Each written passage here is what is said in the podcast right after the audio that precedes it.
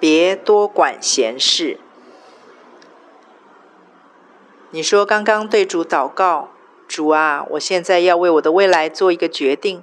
不管你是不是知道我未来的选择，但是我现在求你一件事，就是若我的未来选择了不是你要给我的道路，求你将我引导回你的道路上。我为我的未来做这样的决定，是因为我怕我未来会选择不好的道路。所以，我现在先选择你的道路，这样你就不会不确定我的选择了。我觉得这是好单纯、好可爱也好棒的祷告。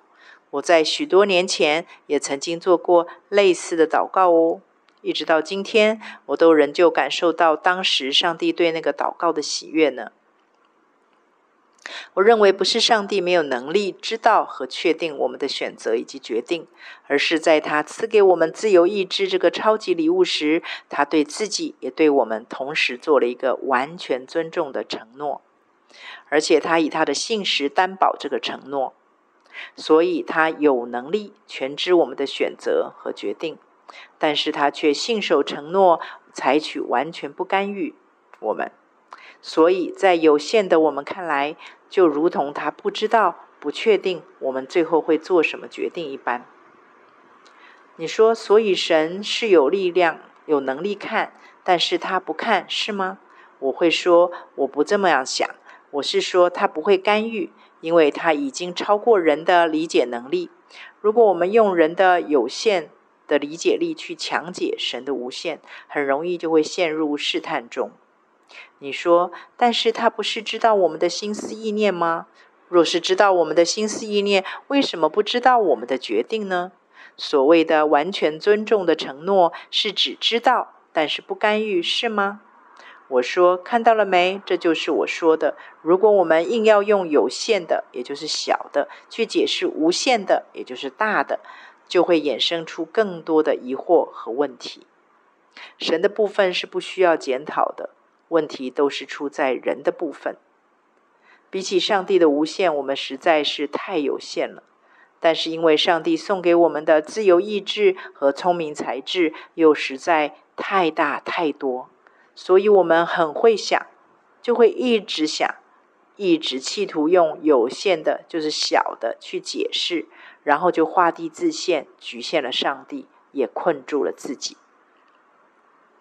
你说，所以神是万能的，对吧？不会有任何事超出他的预料。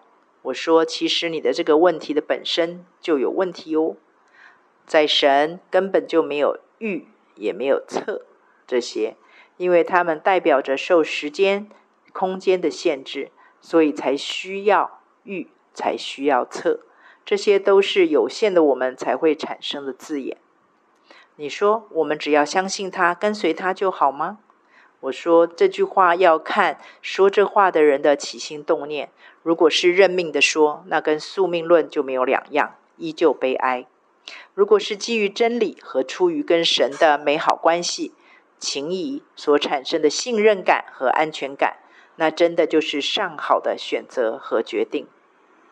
隐藏的事属乎耶和华，明显的事他赐给我们。不要多管神的闲事。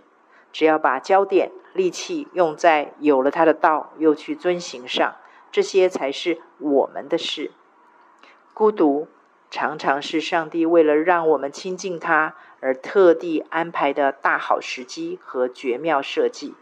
它看似是孤单寂寞的旷野，但却也是与主相亲的另类密室。与其一直花时间精力去多管神的闲事，还不如多多的把握你认为无奈的孤独时刻，去累积你对神的真知识，那就是聪明人了。